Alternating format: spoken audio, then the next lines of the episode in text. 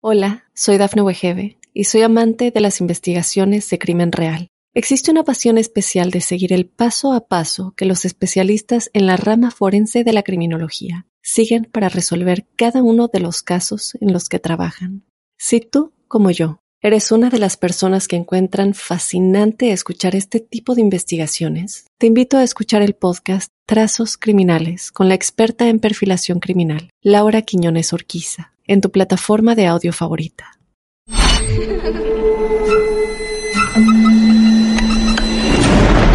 Los seres vacíos nos observan. Hasta hoy se registran muchos reportes de actividad paranormal en él.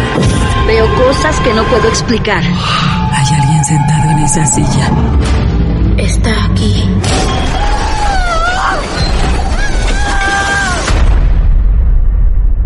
Solo quiero salir de aquí. Misterio está fundamentado en el silencio. Pero ya es hora de hablarlo entre todos. Esto es Hay alguien en la casa. Martes de Misterio. Es divertido asustarse a veces, ¿no?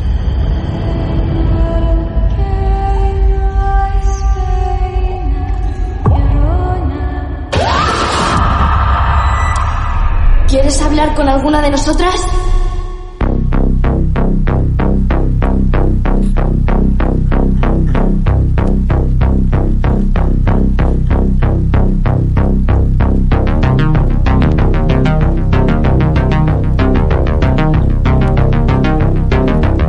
Bueno, muy bien, si venís hasta acá, si te quedaste por aquí, si nos elegiste, sabrás que tenemos una nueva historia real para compartir con vos y con quien esté con vos, o con la energía que esté con vos, haciéndote compañía y que vos no te des cuenta. Lo importante que cuando te decidas a escucharnos te encuentres con otra historia real porque de esto se alimenta Martes de Misterio. Esto es Martes de Misterio y lo único que nos importa es cazar historias reales por el mundo, siempre dentro del mundo de lo esotérico, de lo extraño, de lo inexplicable, para sorprendernos y para creer. Porque como en muchos casos ocurre, en este club de amigos del misterio, muchas veces creemos o te creemos no siendo tan cercanos a vos. Y quizá amigos, familiares descreen de tus historias, de tus confesiones. Así que prepárate porque tenemos un nuevo amigo para contar su caso.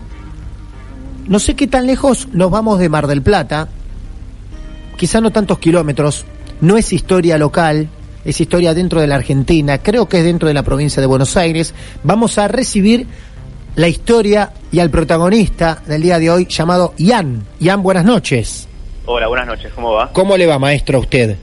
Muy bien, muy bien. Ian, vos exactamente, tu cuerpo, tu alma, ¿dónde está? Ahora mismo estamos en el barrio de Belgrano. Belgrano.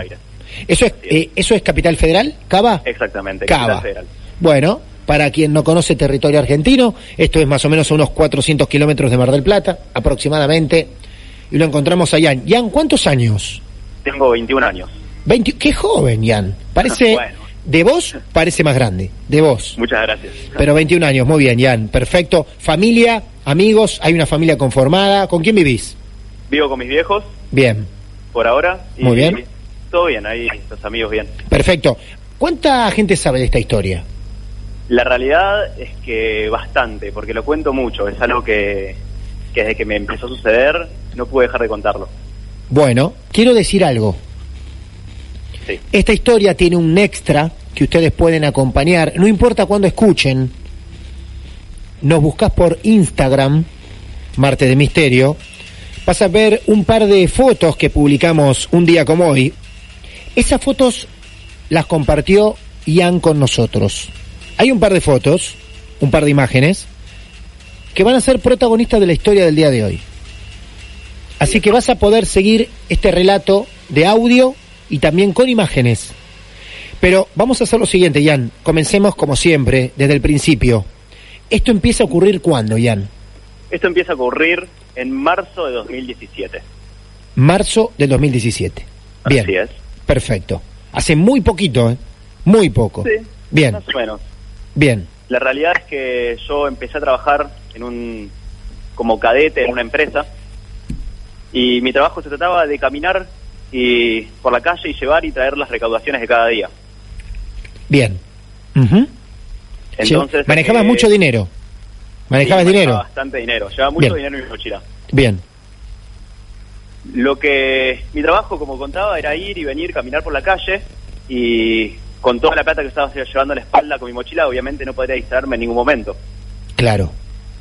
Me empezó a pasar que cuando yo caminaba, un día me encontré una foto tirada en el piso. Una Ajá. fotografía. Sí. Bien. Bueno, la verdad que yo siempre fui muy curioso y muy observador, entonces la levanté y me la llevé porque me llamó la atención. A mí siempre me gustó la fotografía, entonces... Ah, ah, te gustó la fotografía, porque es bastante raro que alguien vea una foto por la calle y la levante. Yo no creo que lo haga, pero bueno, a vos te llamaba la atención el arte de la fotografía, claro. Sí, pero es, es particular porque me era algo de encontrarme las tiradas, Ajá. pero te voy, a, te voy a seguir contando. Sí, claro. Pasaban los días, pasaban las semanas y me empezó a pasar cada vez más seguido de estar caminando por gran parte de, de la capital federal porque mi trabajo era ocupar barrio- varios barrios Sí, claro. y en el camino me pasaba más de una vez por semana de encontrarme una foto tirada, ya sea un fotograma, ya sea un negativo, ya sea una foto impresa. De a color, en blanco y negro. Y Sí, no es, o sea, ya el dato que estás arrojando y la estadística que estás diciendo no es normal, porque yo pienso que ando también por la calle todos los días caminando, ahora pienso y reflexiono y digo, che, ¿cuándo me cruzo una foto? Está bien, quizá no estoy todo el tiempo con la vista hacia el piso, todo el tiempo, lo haré quizá a partir de mañana, a ver si me ocurre, pero tendría que confesar que no, no, no me cruzo seguido con fotos en la calle. Y la realidad es que acá tampoco es tan normal de ver. Claro. Por eso la gente se sorprende, porque hasta hoy en día yo llevo recolectadas más de 200 fotos. ¿200 fotos? Sí, exactamente, entre negativos, entre fotogramas, entre fotos en blanco y negro, color, Sí, de todo. Me pasa que me las encuentro. Y lo más particular sí. es que muchas veces yo veo un, un papel dado vuelta y yo sé que ahí, si lo doy vuelta, sé que es una fotografía. Exacto. Eh, exacto. Me ha pasado estar caminando por la calle con alguna amiga y decirle, mira, anda a dar vuelta esa, ese papel, dalo vuelta y, y es una foto. A veces las fotos están impresas del otro lado, lo sabemos, Claro. con algún logo de las Claro, empresas, claro. pero no siempre. Me he encontrado fotos antiguas o postales, cosas por el estilo. Creo que después de escuchar tanto tiempo tu programa y haberme acercado a gente que sabía el tema, es una cuestión de que los objetos tienen cierta vibración. Y eso me sucede con estas fotos, particularmente con una. Bueno, a ver, hay una, hay en el posteo que hicimos hoy, 10 de diciembre del 2019, hay dos imágenes, pero una de las imágenes contiene un montón de fotos. Esas fotos que vemos son las fotos que te fuiste encontrando en la calle. Sí, yo Bien. ayer seleccioné, puse las que más las que más me fueron gustando con el tiempo, las puse sobre la Sí. mesa y le saqué una foto para mandártela. Bien, perfecto. Bueno, ahí vemos un lindo collage de las fotos de, de Ian, que fue las que se fue encontrando en la calle. Hagan este ejercicio, salgan a la calle mañana y vean en una semana cuántas fotos se encuentran caminando por la calle.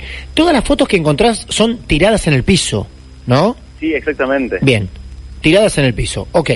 Ahora, calculamos que tu historia no termina acá, calculamos que hay algo más para contar, sobre todo porque también hay una foto bastante especial de dos personas como si se estuvieran casando y no están las cabezas. Ajá. Bueno, por algo seleccionaste esa foto, vamos a llegar ahí en algún momento, pero tampoco quiero saltear nada. Contanos vos cronológicamente cómo sigue esto. Muy bien. Eh, como te contaba, esto empezó en marzo del 2017. Yo trabajaba caminando por la calle y así como así, como te venía diciendo, ya sea a vuelta o mismo las fotos hacia arriba, es algo que yo voy caminando, las veo y las levanto. Claro. Porque ahí es lo que me atraen de ellas. Eh, mucha gente me dice que estoy loco porque, como sabemos, hay gente que hace trabajos con esto. Claro, o Claro. Como sabemos, una foto es una historia, es una historia grabada en papel, entonces eh, lleva una energía y, y lleva cosas encima, ¿no? Sí. Y bueno, pasó el tiempo y obviamente yo eh, la fui guardando en mi casa hasta que, bueno, encontré esta misma foto que, que vos decís del casamiento, la que se puede ver en Instagram. Bien. Y Esa la encontraste, esa foto- esa la encontraste tirada en la calle. Así es, esta foto la encontré Sí. en, en el barrio del centro de la capital federal Ajá. eh, y recuerdo que estaba como en la zanja de la calle, digamos, donde se junta el agua. Claro. y así la encuentro. Con las cabezas cortadas, es una foto antigua en blanco y negro.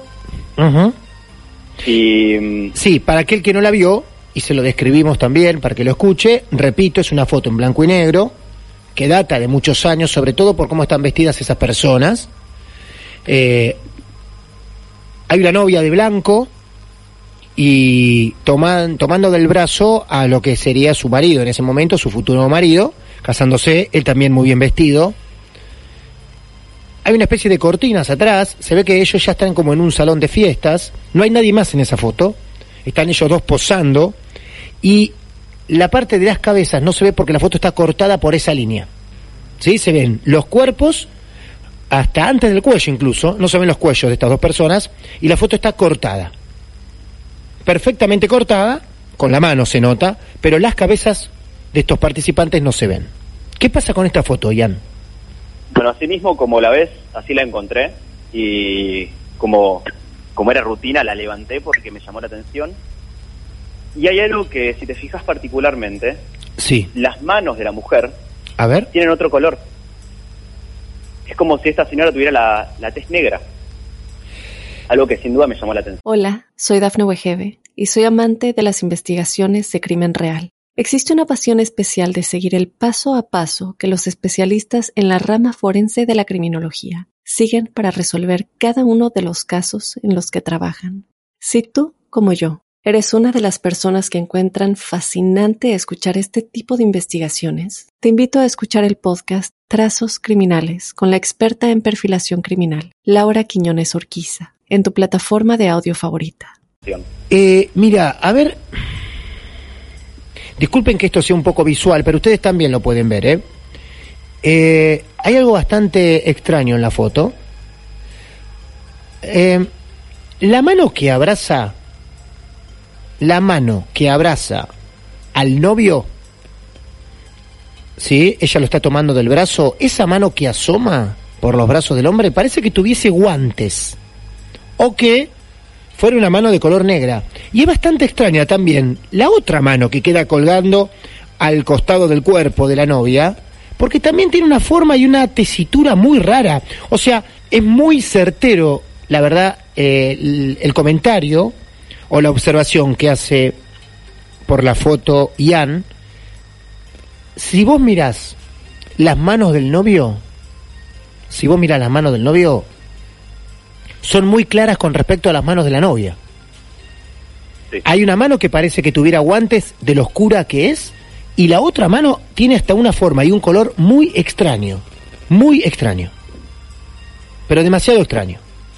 Sí, la realidad es que no sé si seguir reparando en detalles visuales porque estamos en radio, pero esto me llamó la atención viendo una foto antigua, que para mí la tez de esta señora era negra. Sí, Yo encuentro una foto con las cabezas cortadas, me la llevo a mi casa.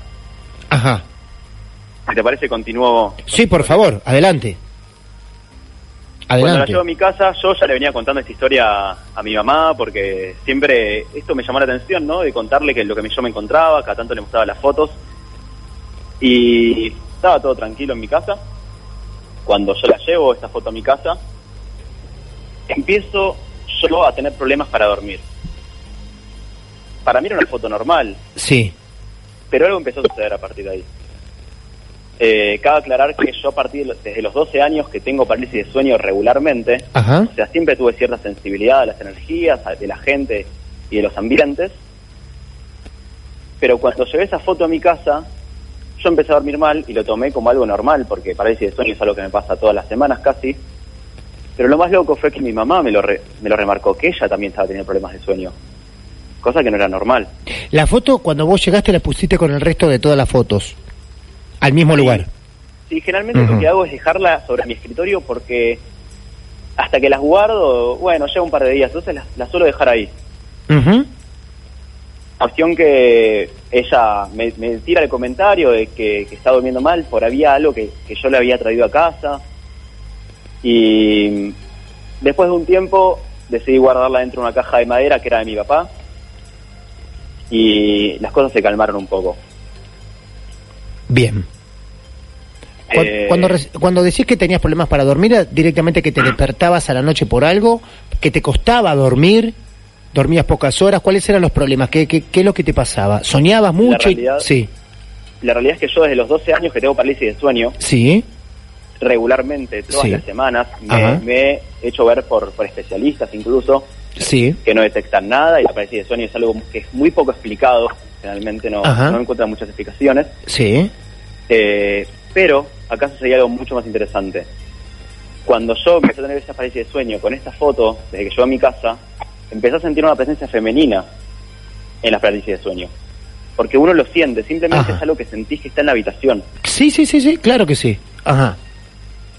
Vos sentías, Cuando- perdón, para Sí. ir a ese momento, vos estabas en tu casa durmiendo en tu habitación y esa presencia femenina que vos sentías era siempre en tu habitación y de noche, mientras dormías. Exactamente. ¿Podés describir un poco más ese sentimiento? ¿Vos estabas en la cama y sentías que había una figura femenina ahí parado en tu cuarto, por ejemplo? En- sentada en tu cama. Sí, más que nada parada en mi cuarto, Sí. tirando para la puerta, que hay unos tres metros hacia, desde mi cama hasta la puerta. Ajá. Y es muy particular saber y sentir cuando hay una presencia masculina y una femenina. Se siente muy distinto en el ambiente. Eh, en cuanto a verla, no la llegué a ver nunca, pero sí me ha pasado repetidas veces de sentir que está ahí. Bien. Sin moverse, sentís que te miraba, no sentís ningún ruido tampoco. No siento ningún ruido, Bien. sé que hay algo ahí, sé que hay una, una presencia, porque exactamente eso, es, es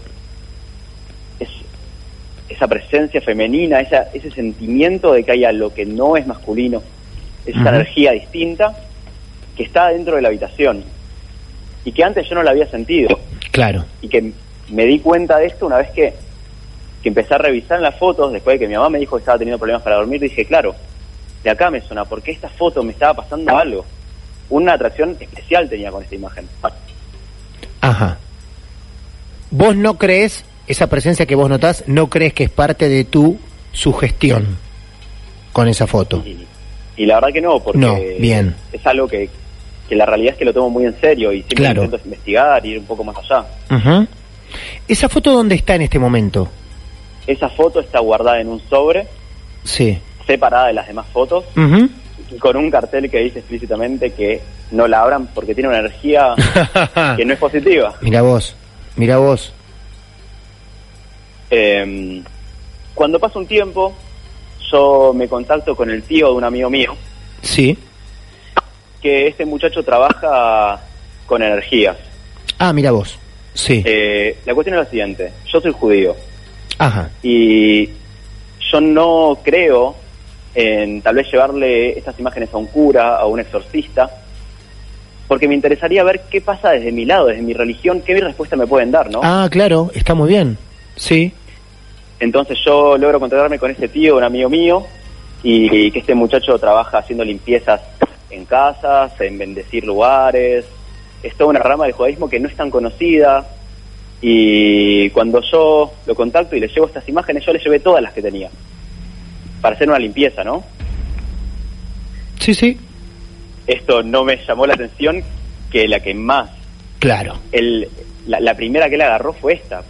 Había algo en esa imagen. Él, se de- Eh. él va pasando las fotos y se detiene o toda su atención va directo a esa foto. Claro, él sabía que en esa foto había algo, lo mismo que a mí me estaba pasando. ¿Y qué te dice? Y él la agarra y me dice, esta foto tiene algo, así Tiene como algo. con preocupación. Claro. Hay algo en esta imagen, en este objeto, que no está bien. Ujú. Eh, bueno, él hace una, una especie de limpieza con estas imágenes, con todas las que tengo, especialmente en esta repara, eh, para que libere esas energías negativas que tenía.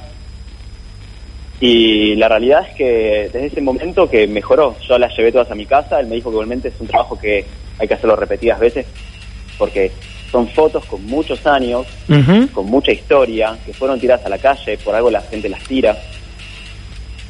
Y sé que es una locura que yo las agarre, pero hay algo en ellas que me atrae.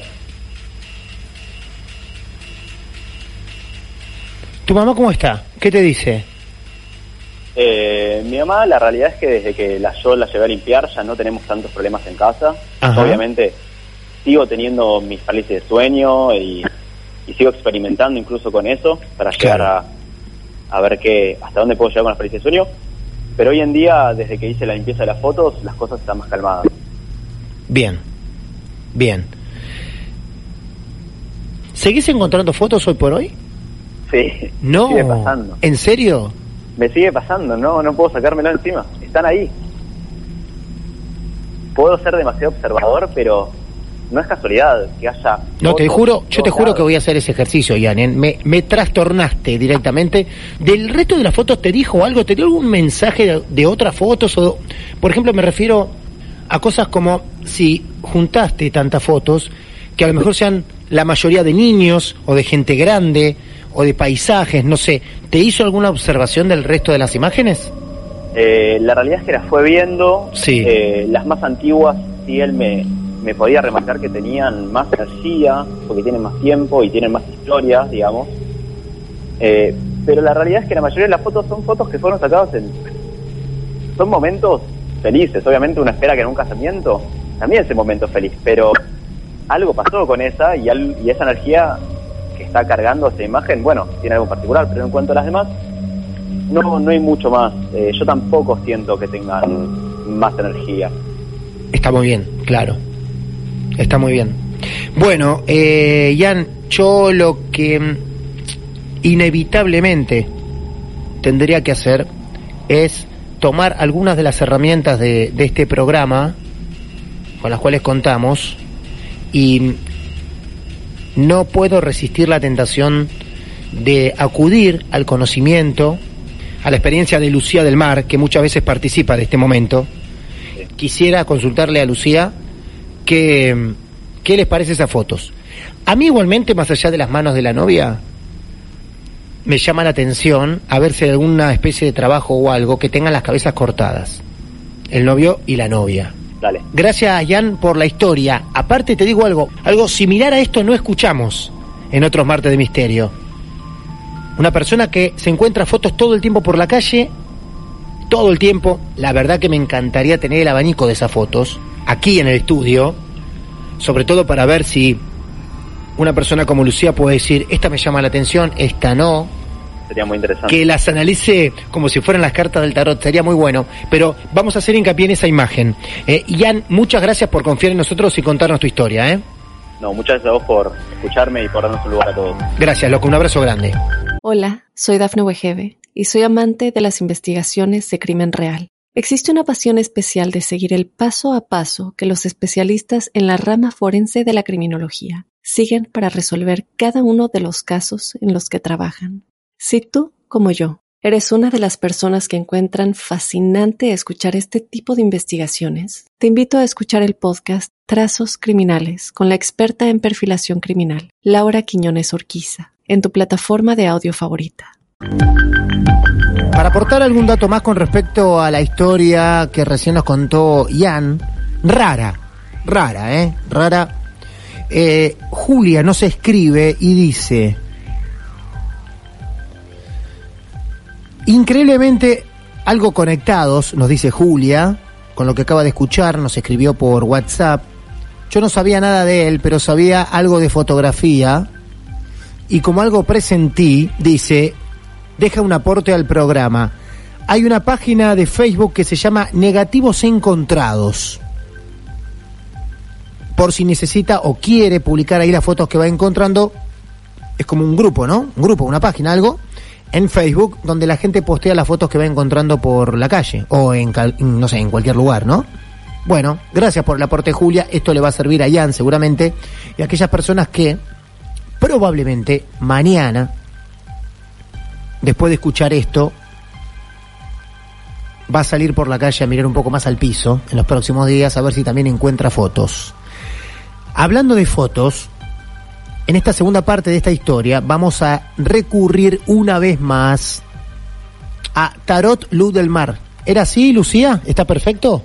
Sí, así está perfecto. Vamos, todavía así la pueden encontrar, porque hay muchos que se quedan escuchando las historias, a veces en vivo, a veces en podcast, y dice, che, a Lucía, ¿cómo la encuentro? Así la encontrás. Tarot Luz del Mar es Lucía del Mar, nuestra bruja number one, número uno. Lucía, ¿cómo te va? Muy bien. Bueno, gracias, gracias por estar con nosotros nuevamente. Necesitamos a alguien que nos aclare un poco este hecho. Primero, Lucía, Sí, a vos, que bajás a tierra muchas veces un pensamiento que puede llegar a ser muy volado o una historia también. sí. Si a vos viene una persona y te dice, me encuentro fotos en la calle todo el tiempo, ¿a vos te pasa primero, Lucía? Eh, a mí me pasó en un tiempo Ah. que me encontraba cartas, ¿no? No, Eh, yo no te puedo recién creer. empezaba con, sí, sí, recién empezaba con el tema del tarot Sí, y, y entonces en todas partes me encontraba cartas. Cartas. Obviamente una carta de tarot es muy difícil encontrarse porque generalmente quienes las tenemos, las usamos, no las tiramos. Aunque esté arruinado el mazo, no se tiran. Porque Claro. es una cuestión de, de, de uno tenerle cariño a su herramienta de trabajo, ¿no? Claro. Pero me encontraba, por ejemplo, la baraja francesa, las cartas de póker o las cartas españolas, Ajá. eh, me las encontraba constantemente. Y como también se leen como un oráculo, entonces me, me ponía a interpretarlas y todo. Con el tiempo uno le deja de prestar atención. Ahora, hablemos de esa parte.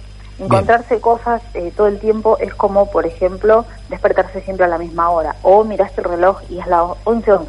Sí, Eh, son cosas que se llaman sincronicidad, es decir, nosotros estamos sincronizándonos con algo que es importante que tengamos en cuenta. ajá. Entonces, eh, encontrarse fotos, como decía Ian, las fotos tienen historia, las fotos eh, eh, cuentan historias. Entonces, ¿qué es lo que necesitas? ¿A quién necesitas prestarle atención? ¿Qué es lo que tienen en común esas fotos? ¿Qué es lo que necesitas prestarle atención en tu vida? Que hace que cada vez que salís a la calle, el universo, Dios, los ángeles o como quieras llamarle a esa fuerza superior en la que crees, te está queriendo decir. Bien. Eh, ahora, yo por ejemplo, a mí me pasa que yo miro el reloj por la noche y siempre son las 22.06. O sea, lo estoy mirando ahora también y no es ese horario lógico. Pero me pasa que a lo mejor eh, estoy por cenar y pre- prendo el celular 22.06. Miro la tele 22.06. Casualmente 22.06 es la fecha de mi cumpleaños. 22 de junio también. Por eso me sorprende aún más. Cuando a un ser humano como yo o como Ian, que se encuentra fotos, ¿hay alguien que nos puede aclarar por el por qué? Si hablas con una persona que sea vidente, Sí. puede llegar a darte más información Ah, bien. que la que yo te estoy dando, por ejemplo, ahora que te digo, mira, presta atención, fíjate qué tienen en común las fotos, eh, Sí. que, que es algo que vos decís, están conectadas, a eso le tenés que prestar atención en tu vida personal. Ajá. ¿sí? Bien. En el momento en que vos lo hagas, en el momento en que vos enfrentes esa situación que te están llegando como estas indirectas, estos mensajes, eso te va a dejar de pasar con el tiempo. Bien, perfecto. ¿Puede haber un mensaje para Iván con estas fotos entonces? Exactamente. Bien. Eh, ¿Qué te parece la foto a la cual invitamos tantas veces en esta charla con Iana, que la gente también las vea? En nuestras, cortadas. en nuestras redes sociales. Sí, primero, las manos de la novia. Por lo menos son raras, son extrañas.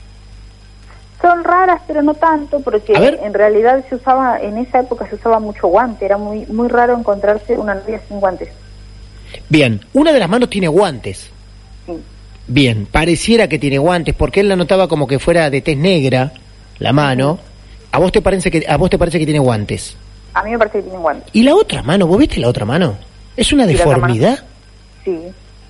Bueno, hay que tener en cuenta un montón de cosas. Primero que las cámaras en ese momento no tenían la definición que tienen las cámaras que tenemos ahora. No, está bien, pero viste- El celular viste- más eh, común, digamos, Sí. tiene, no sé, 16, 17 megapíxeles. Claro. eh, y se puede ver claramente. A veces lo que parece una deformidad es en realidad una mala posición de los dedos, una mala posición del guante, una mala Ah. posición de la ropa, o Bien. mismo la luz Bien. de la habitación, que tampoco era muy buena en ese momento. Bien, claro, perfecto. No, a mí me pareció un contraste muy notorio las manos del novio y las manos de la novia. Sí, sí, sí. Las manos del novio se ven claramente como manos más normales, ¿no? La de las Sí, novias son... como manos más normales. Claro, Lo que bien. pasa es que te digo, siempre siempre uno tiene que tener en cuenta con estas cosas eh, más o menos el, el entorno eh, en tiempo, ¿sí? Más o menos. Entonces, pensamos, en esa época las novias, las comuniones y todos los eventos importantes en los que una mujer se presentaba de gala, digamos, Sí. entre comillas, se usaban guantes. Bien. Ahora, bien. ¿qué pasa? No todas las mujeres tenían guantes, a veces tenías que pedir prestado los guantes de la tía, los guantes de la abuela, los Claro. guantes de la vecina, y podían llegar a ser incluso o de distinto valor, como pasa en este caso, que no se coincide con el vestido, Claro. o incluso podían llegar a ser más grandes, lo que provocaba en el momento de sacar la foto que se viera como deforme porque era tela amontonada. Y la definición no te permite ver a vos que la tela está amontonada. Ujú. Vos ves una masa... Sí, eh, deforme. Sí, eso se ve, claro. También puede ser, ojo, también puede ser que tuviera algún problema en las manos. También, claro. Por eso en una usaba guantes también. Claro. Muy bien. Ahora, si se hace algún trabajo sobre alguna persona o algo, eh, las cabezas cortadas, Sí. ¿significan algo en el mundo de la brujería? O sea, a lo mejor son personas que dicen, bueno, no, no sé, esta foto cuando la quiero olvidar o lo que sea la corta y no ver las cabezas y tirarlas, por eso la foto aparece en la calle, pero también a vos te hace ver que puede haber sido un trabajo para con estas personas. Sí, sí, totalmente. Ah, ¿totalmente? Eh, sí, mira. A ver. eh, hay di- diferentes eh, ramas que trabajan de diferentes maneras. Yo te, te explico desde la más común, desde lo que puede ser lo más común, como una persona, por ejemplo, que eh, no se llevaba bien con esta parte de la familia y decidió arrancarles la cabeza y tirarla. ¿sí? Eh, ¿Cómo puede ser un trabajo? Ahora, los trabajos para olvidar a alguien, por ejemplo, son similares. Mirá. Realmente uno no tiene la necesidad de arrancarles la cabeza, sino que directamente se deshace de la fotografía completa. Claro, claro.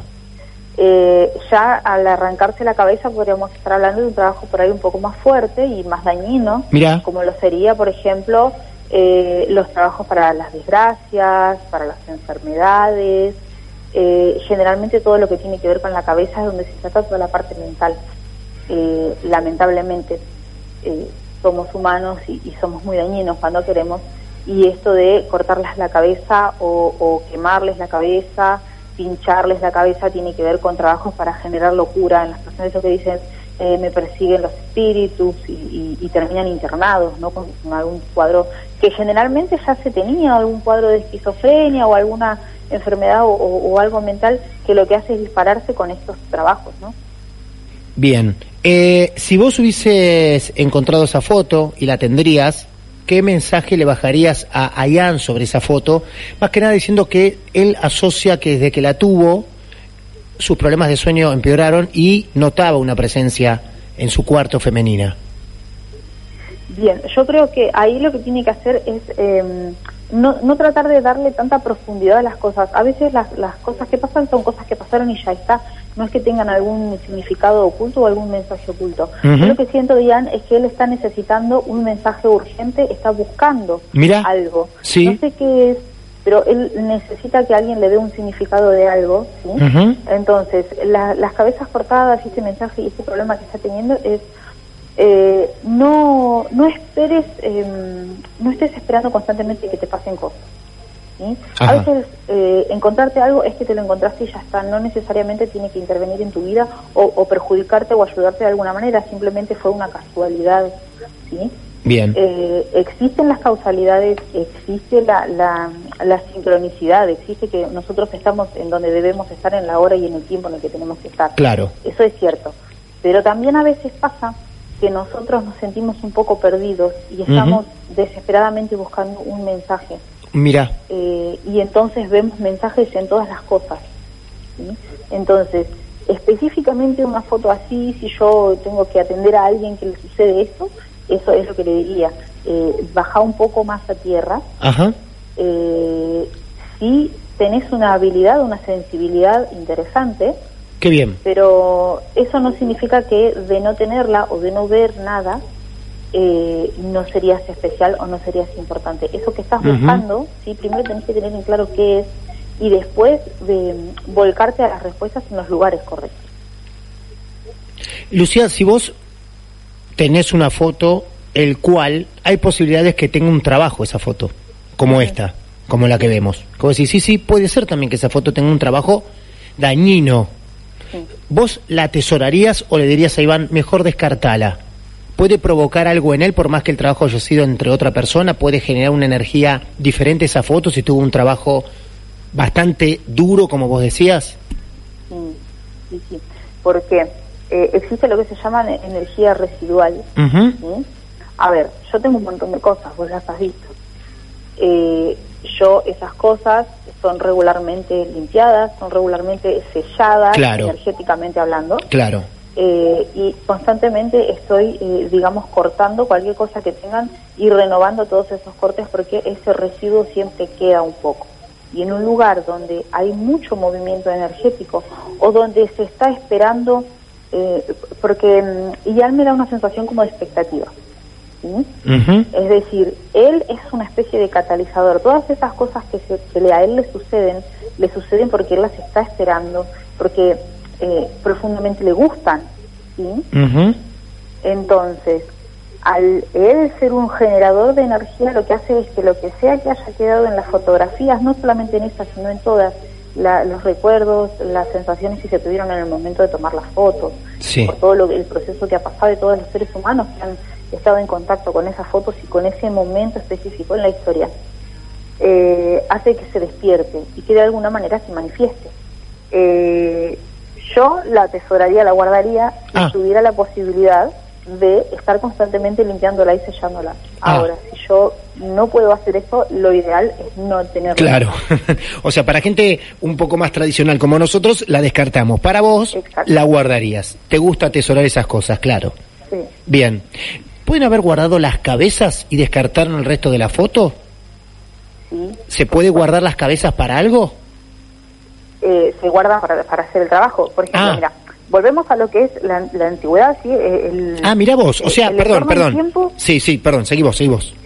Volvemos a lo que es el entorno en el tiempo. Sí. En el que nos estamos manejando.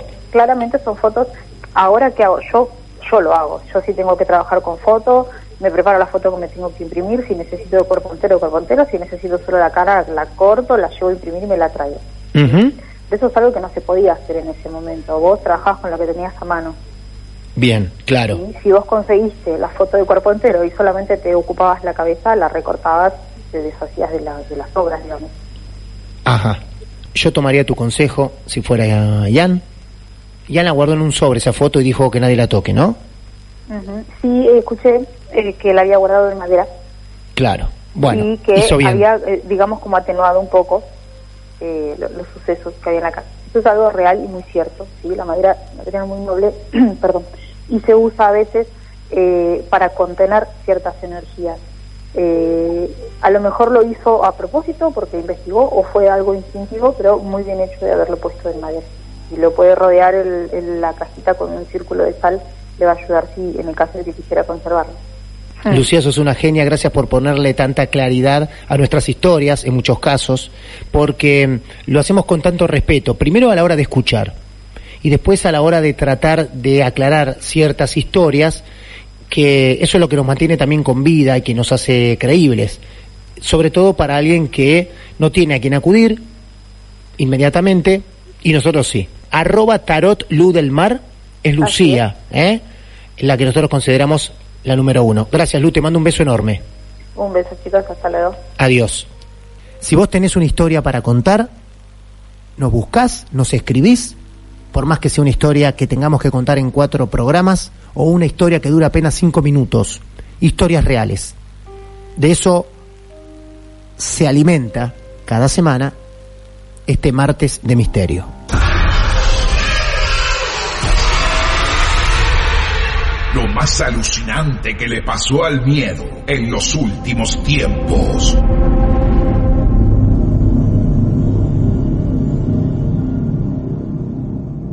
Martes de Misterio. Hola, soy Dafne Wegebe y soy amante de las investigaciones de crimen real. Existe una pasión especial de seguir el paso a paso que los especialistas en la rama forense de la criminología siguen para resolver cada uno de los casos en los que trabajan. Si tú, como yo, eres una de las personas que encuentran fascinante escuchar este tipo de investigaciones, te invito a escuchar el podcast Trazos Criminales con la experta en perfilación criminal, Laura Quiñones Orquiza. en tu plataforma de audio favorita.